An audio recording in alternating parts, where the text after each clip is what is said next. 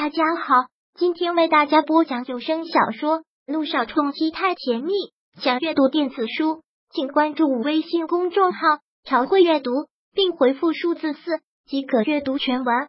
第八百二十二章，你知道老婆是用来做什么的吗？萧谈带着他在庄园逛了一圈，最后才进了别墅。不得不说，这个萧院还真是大，走一圈感觉脚都有些酸。怎样？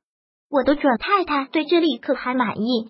走进别墅，这里的富丽堂皇让略微微看得有些头昏目眩。这里真的堪称是一个人间仙境。可柳微微并不感冒，有钱人的生活都是这样浮华，对我来说住哪里都一样，没有什么满意不满意。柳微微冷冷淡淡的一句，他承认这里的一切他都没有见过，叹为观止，但他不稀奇也不稀罕。柳微微。你还能再麻木一点吗？若是换做别的女人，早就幸福的找不到北了。她竟然一点反应都没有。这一刻，萧谈都怀疑这个女人到底是不是有血有肉。我说的不对吗？柳微微反问。没有家人，没有爱，在豪华的地方又怎样？如果只靠这空洞的浮华来满足自己的内心，那才叫麻木。萧谈一个冷喝。对柳微微这种超现实派的理论，萧谈不认同，但也不反对，只是觉得头疼。吃完饭之后，柳微微便钻进了浴室，她把自己泡在浴池里，舒服的水温让她略感疲惫的身体慢慢放松下来。好久都没有洗过，这样舒服的早了。只是身上越舒服，心里却越难受。这么多年来，他们母女三人过得有多么苦，只有她自己知道。他努力，努力，再努力，就是想让他们能过上好一点的生活。终于，他走到了今天这一步。他有能力让他们可以过得更好一点。可是子欲养而亲不在，如今的成就再满，没有人分享，又有什么用？妈妈，雨欣，我想你们了，怎么办？想到此，泪便夺眶而出。他慌忙擦掉，没有再留恋这个浴池，简单的擦洗了一下，便走出去，步入了卧室。卧室里的男人跟昨天在酒店房间时一样，浑身也是只裹着一件浴袍，显然也是刚洗过澡，头发也是湿湿的。这样的他倒是少了几分犀利，多了几分居家的慵懒，还夹杂着一股与生俱来的贵气。今晚你就住这里。说着，萧谈旁若无人的就要脱衣服，见状，柳微微一惊，忙道：“你要干什么？”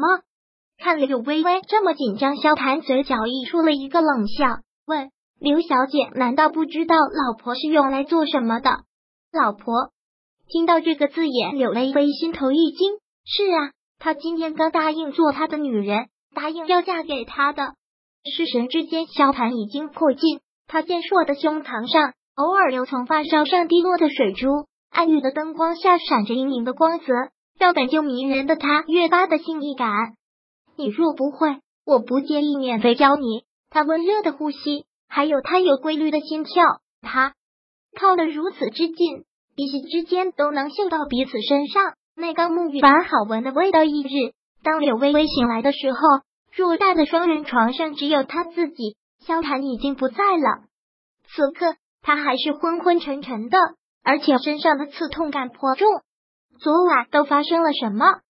就好像只是做了一场梦，他好似完全昏迷在他强势的气息中，那种感觉像是被飓风和狂浪猛烈拍打的船，摇摆、倾斜、翻转，最后一点点沉意，沦到无底的深渊，破进谷底，又被滚烫的掌心一拉而起，辗转反复沉溺。他跟方雨琛在一起三年，都守身如玉，认识这个陌生男人的几天，竟然有微微，你一定是疯了。你知不知道自己在做什么？扣扣！突然响起的敲门声吓了他一跳，以为是他进来了。他下意识的用被子裹紧了自己。进来的是吴妈，让他松了口气。少奶奶，你醒了。吴妈手里满满的拿着很多衣服。少奶奶听到这个称呼，柳微微很不习惯。别这么叫我，我不是。吴妈一笑，回道：“你是少爷带回来的女人。”自然就是我们的少奶奶，就算现在不是，以后也会是。柳微微没有理会，她想叫就随便她吧。萧谈呢？柳微微冷冷的问。少爷去公司了，看您睡得香，特别吩咐不让吵醒您。这是给您准备的衣服，都是少爷亲自过目的。少爷说少奶奶穿上一定合适。吴妈就这样捧着这些衣服，如是珍宝。